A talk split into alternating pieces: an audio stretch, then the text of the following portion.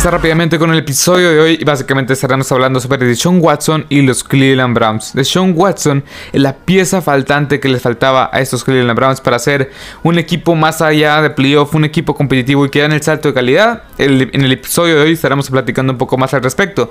Mi nombre es Marcelo Lozada y este es un canal de NFL en español que lo pueden encontrar en Apple Podcasts, en Google Podcasts, en Anchor, Spotify, en iBooks. También tengo una página en Facebook, en Instagram y en TikTok. Y en estas últimas tres plataformas, pues básicamente este subo noticias casi casi al instante y todo alrededor de, alrededor de la NFL. Sin más que decir, vamos a empezar con el episodio con el episodio de hoy y pues básicamente vamos a empezar a hablar por las principales firmas, las principales contrataciones que se que dieron estos estos Cleveland Browns en esta agencia libre que llevamos hasta el momento. Los, los principales jugadores que llegaron fue Tavion Bryan, un defensive tackle de los Jaguars, este de King Grant, de Sean Watson, a Mari Cooper y Jacoby Brissett. Aquí claramente los que más resaltan es a Mari Cooper, porque lo que dieron, si no me equivoco, fue una quinta ronda para este jugador también bastante bueno. Y también de Sean Watson. De Sean Watson es, es pues, este quarterback que básicamente el episodio de hoy se centra en mucha, en cierta parte, este, en él y cómo va a ser su impacto en estos Cleveland Browns. Pero bueno, Mari Cooper se me hace mejor que lo que tenías en este en, en Jarvis Landry, que Jarvis Landry lo cortaron y de Sean Watson pues estaremos platicando más allá sobre qué repercusiones tiene en Baker Mayfield, si es mejor que Baker Mayfield, etcétera. Después, en las principales renovaciones que tuvieron este, este, este equipo de los Cleveland Browns, pues básicamente renovaron Anthony Walker, su líder tacleador la temporada pasada, eh, por un contrato de un año y 5 millones de dólares. También a David Njoku le, le pusieron la, la franchise tag, la, etiqueta de jugador franquicia, un año, 11 millones de dólares. Y Chris Hobart en un tackle ofensivo que básicamente va a aportar un poco más de profundidad. Y resumiendo un poco como conclusión, como conclusión de esta, de estas, de las principales incorporaciones o las principales firmas y este, las renovaciones más importantes, creo yo que los nombres más importantes es Amari Cooper, Sean Watson y los demás jugadores creo yo que son más, más de profundidad. Anthony Walker y David Njoku me gustan mucho los dos, los dos jugadores para que se quedaran con los Cleveland Browns. Anthony Walker un linebacker que desde los Colts se me hacía bastante bueno, bastante completo. De creo yo que este con la salida de Austin Hooper, creo yo que puede dar un salto de calidad importante con este sistema de Kevin Stefanski. Pero bueno, vayamos con este lo que fue Baker Mayfield en la temporada 2000 em, este 2021. ¿Qué, ¿Qué, dio Baker Mayfield la pasada temporada? ¿Por qué se le fue por qué este fue bastante criticado. Bueno, Baker Mayfield, cabe, recalcar que no pudo disputar todos los partidos. Disputó 14 juegos, de los cuales tuvo un récord de 6 ganados, 8 perdidos.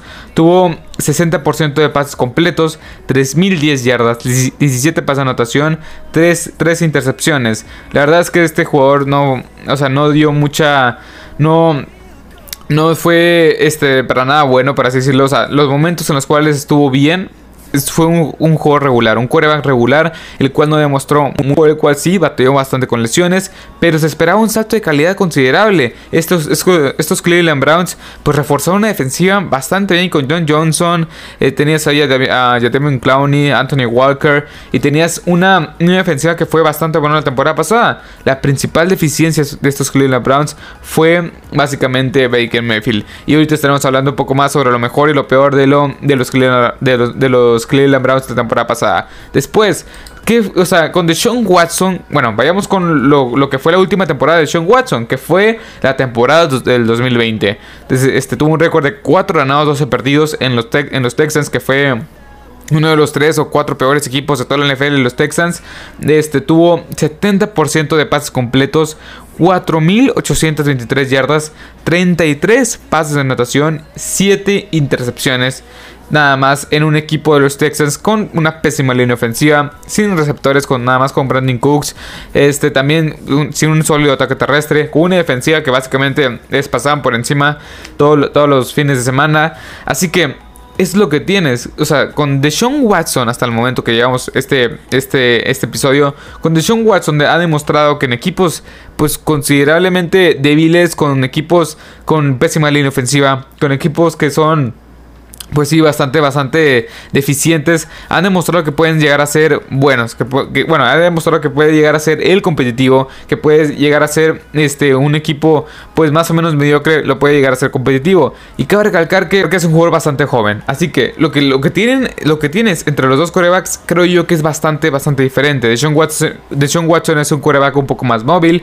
Baker Mayfield te da un poco, bueno, te da esta, esta, este coreback de bolsillo. Un, un coreback bastante, bastante estático, por así decirlo. No es como que su principal fortaleza sea correr. Así que esas son las diferentes temporadas que han tenido estos dos quarterbacks. Baker Mayfield claramente es muy inferior en ese sentido a Deshaun. Porque pues Deshaun Watson creo que te aporta bastante. Te aporta mucho en, el, en, en, en la parte, en, bueno, en esta dimensión que puede también escaparse de la bolsa de protección. Después, ¿qué fue lo bueno? De estos Cleveland Browns la temporada pasada. Lo bueno que es básicamente la ofensiva terrestre. Fue la cuarta mejor ofensiva por tierra, 145.5 yardas por partido. Después la quinta mejor defensiva en yardas totales. La defensiva también por, es, bueno, como dije, con Jadavion Clowney, con John Johnson Jr., con este eh, Denzel Ward, Anthony Walker, Miles Garrett, por supuesto. Pues esta defensiva claramente se vio, o sea, fue dio un paso adelante de lo que tenían en la temporada anterior, en el 2020. Y esta fue la quinta mejor defensiva en yardas totales. También fue la quinta mejor defensiva en yardas por aire por partido, con 200.2, perdón, con 202.3 yardas por partido. La verdad es que con esta secundaria y con este excelente pass rush, pues básicamente esta unidad fue bastante, bastante buena. Después también lo mejor fue la doceava defensiva por tierra, una de las mejores, bueno, la, doceava mejor defensiva por tierra, permitiendo solamente 109 yardas por, partido. Con una cosa bastante, bastante buena, creo yo que es, el mero mérito de este Anthony Walker y Jeremiah Augusto Coramoa. Y también de la, la defensiva número 3 en puntos permitidos por partido con 21.8.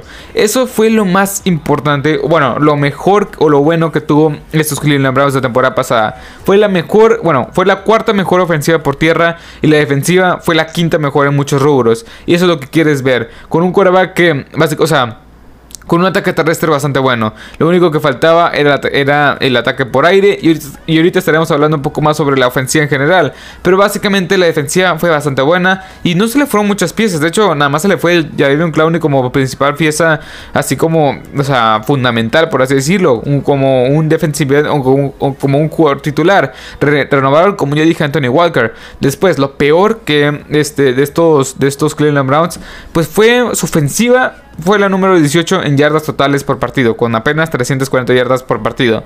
Fue la sexta peor ofensiva en yardas por pase por partido, apenas 195.3 yardas por partido. Y de hecho, su, mejor receptor fue Donovan, este Donovan People Jones, que tuvo cerca de 550 yardas por, o sea, por recepción la temporada pasada, que es básicamente nada a comparación de otros, de otros, este de otros equipos. Y también fue la, número, eh, la ofensiva número 11 en puntos anotados por partido. O sea, fue, la verdad es que fue una ofensiva bastante limitada la temporada pasada. En cierta parte porque tenías esta, esta eh, de repente tenías a Kiss Keenum, de repente tenías a, a, este Baker Mayfield. Y lo que hacían los Cleveland Browns básicamente era, o sea, trataban de mantener todo el tiempo posible en el campo a Baker Mayfield para ver si podía demostrar que podía ser este, este mariscal de campo, este coreback, que los podría llevar al siguiente nivel, que los podría llevar a playoff y competir por algo más, más allá de la ronda divisional.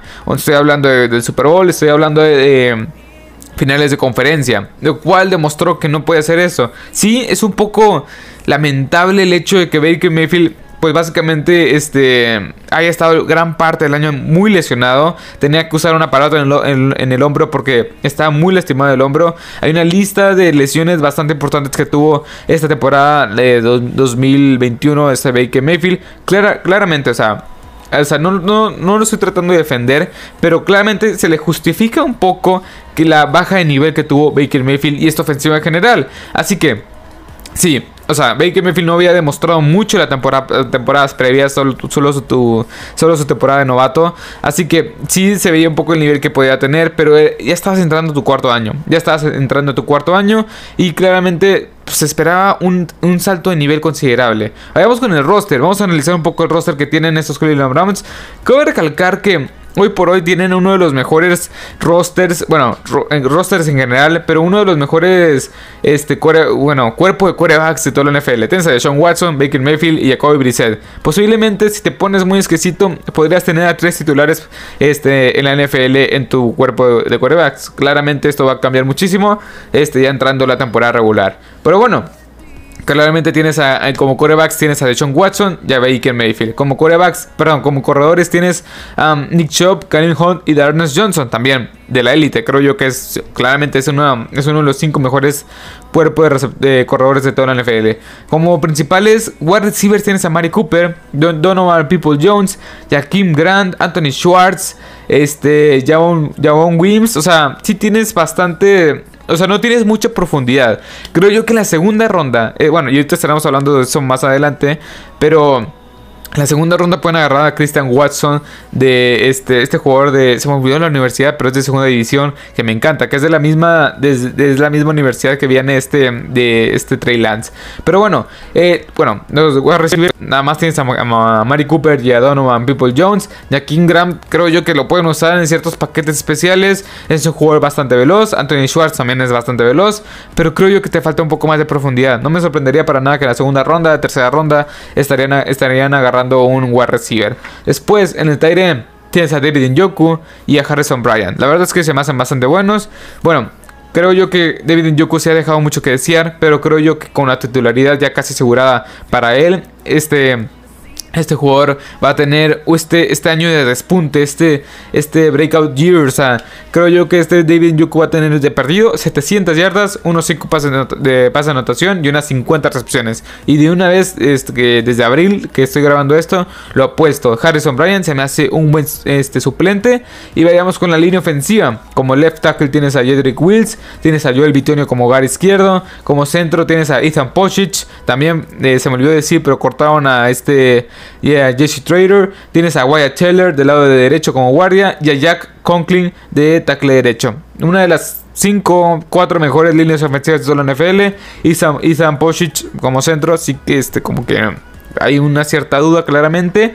Así que vayamos con la línea, eh, bueno, con la defensiva, que es una defensiva 4-3, que en lo personal me gusta más la 4-3 que la 3-4, porque aparte que es una defensiva la cual entiendo un poco más, este también es una defensiva la cual este, se me hace un poco más fácil explicar. Después, bueno, como principales defensive end tienes a Chase Winovich, que llegó vía intercambio por los Pats, Miles Garrett, y como este, principales tackles defensivos tienes a Jordan Elliott y a Malik McDowell. La verdad es que también aquí ocupas más profundidad en, este, en esta línea defensiva. Creo yo que ocupas un tackle o sea, que creo yo que puede llegar a competir cualquier tackle defensivo que esté en el mercado o cualquier tackle, eh, tackle que, agarres en el draft va a llegar básicamente a, competir porque Jordan Elliott no me ha demostrado nada, Malik, Malik, perdón, Malik McDowell tampoco es como no, tampoco es como que haya demostrado mucho, así que creo yo que deberían de recontratar, es, bueno, también trajeron a Tevin Bryan este día de los Jaguars, pero creo yo que deberían de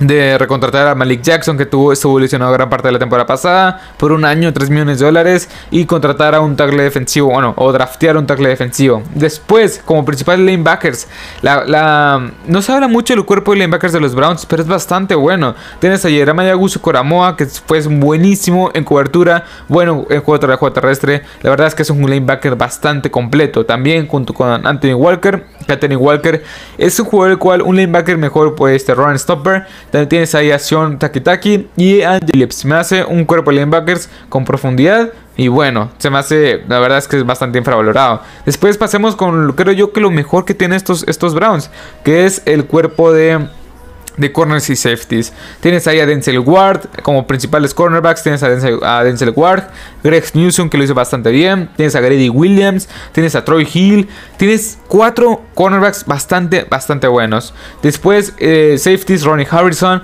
bastante bueno. John Johnson, Grand Delpit. Y la verdad es que estos tres este, safeties son bastante buenos. John Johnson Jr., bueno, no es John Johnson Jr., es John Johnson III, se me ha olvidado. Perdón, se me, se me confunden con tantos nombres. Pero la verdad es que el cuerpo de. Eh, bueno, el cuerpo de safeties y de cornerbacks es bastante, pero bastante bueno. Creo yo que tiene bastante profundidad. Y es uno de los rosters en general bastante buenos, como ya, como ya mencioné. Ahora, vayamos con los picks. O sea.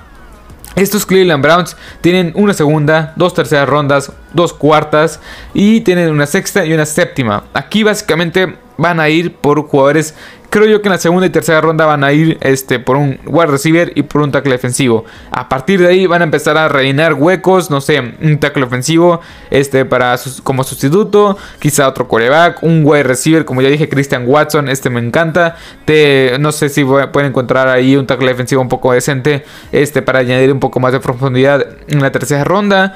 Quizá otro cornerback, otro, otro pass rusher, porque pues sí necesitan un poco más de, profundidad en, en, esa, en esa posición por la salida ya de un Clowny. Así que en general, este equipo de los este este equipo de los Cleveland Browns es un roster bastante nutrido, que tiene jugadores bastante buenos en cada posición. Tienes a Miles Garrett, Denzel Ward, tienes a Anthony Walker, Jeremiah Coramoa, tienes a John Johnson III. Eso nada más en la defensiva. De Sean Watson, Amari Cooper, Karen Hunt, Joel Bitonio. Bueno, en general la línea ofensiva es espectacular. Y estoy hablando ahora de la, de la ofensiva. Tienes un, excelente cuerpo de corredores. el cuerpo de receptores puede mejorar. Tyrant, que para mí es prometedor. Y, el, de Sean Watson, o sea, como quarterback, es de lo mejor de toda la NFL. Así que, como conclusión de este episodio. Este de Sean Watson es la pieza faltante que tenía, bueno, que les faltaba este, este vaya de redundancia, este, pero básicamente Sean Watson es la pieza faltante de los Browns para llegar al siguiente nivel, para ser un poco más competitivos, para ser claros este, contendientes en la conferencia americana. Y en mi opinión es que sí, estos Cleveland Browns están armadísimos en cada posición que tú lo veas. Es la línea, excelente línea ofensiva, corredores espectaculares, receptores, puedes añadir un poco más de profundidad en la segunda ronda, tercera ronda, que esta, esta, este draft viene bastante cargado. La defensiva demostró que puede ser una de las cinco mejores defensivas de toda la NFL y creo yo que puede dar un, un salto de calidad todavía o puedes añadir un poco más de profundidad en el draft. Así que claramente lo que tenías con Baker Mayfield y este, bueno, lo que tenías con Baker Mayfield, pues básicamente de Sean Watson lo potencia. Es un catalizador, claro, es un catalizador, claro. O sea, de Sean Watson no te, aporta muchísimo más que lo que te puede llegar a aportar Baker Mayfield. Así que en mi opinión, sí, de Sean Watson fuera Cabe, recalcar eso, de los problemas legales, fuera del todo, o sea, dejemos fuera eso, sea, Quedémonos nada más con el, con el coreback nada más, con el jugador como tal. Quedémonos con eso. En mi opinión, de Sean Watson sí es la pieza faltante para estos Cleveland Browns.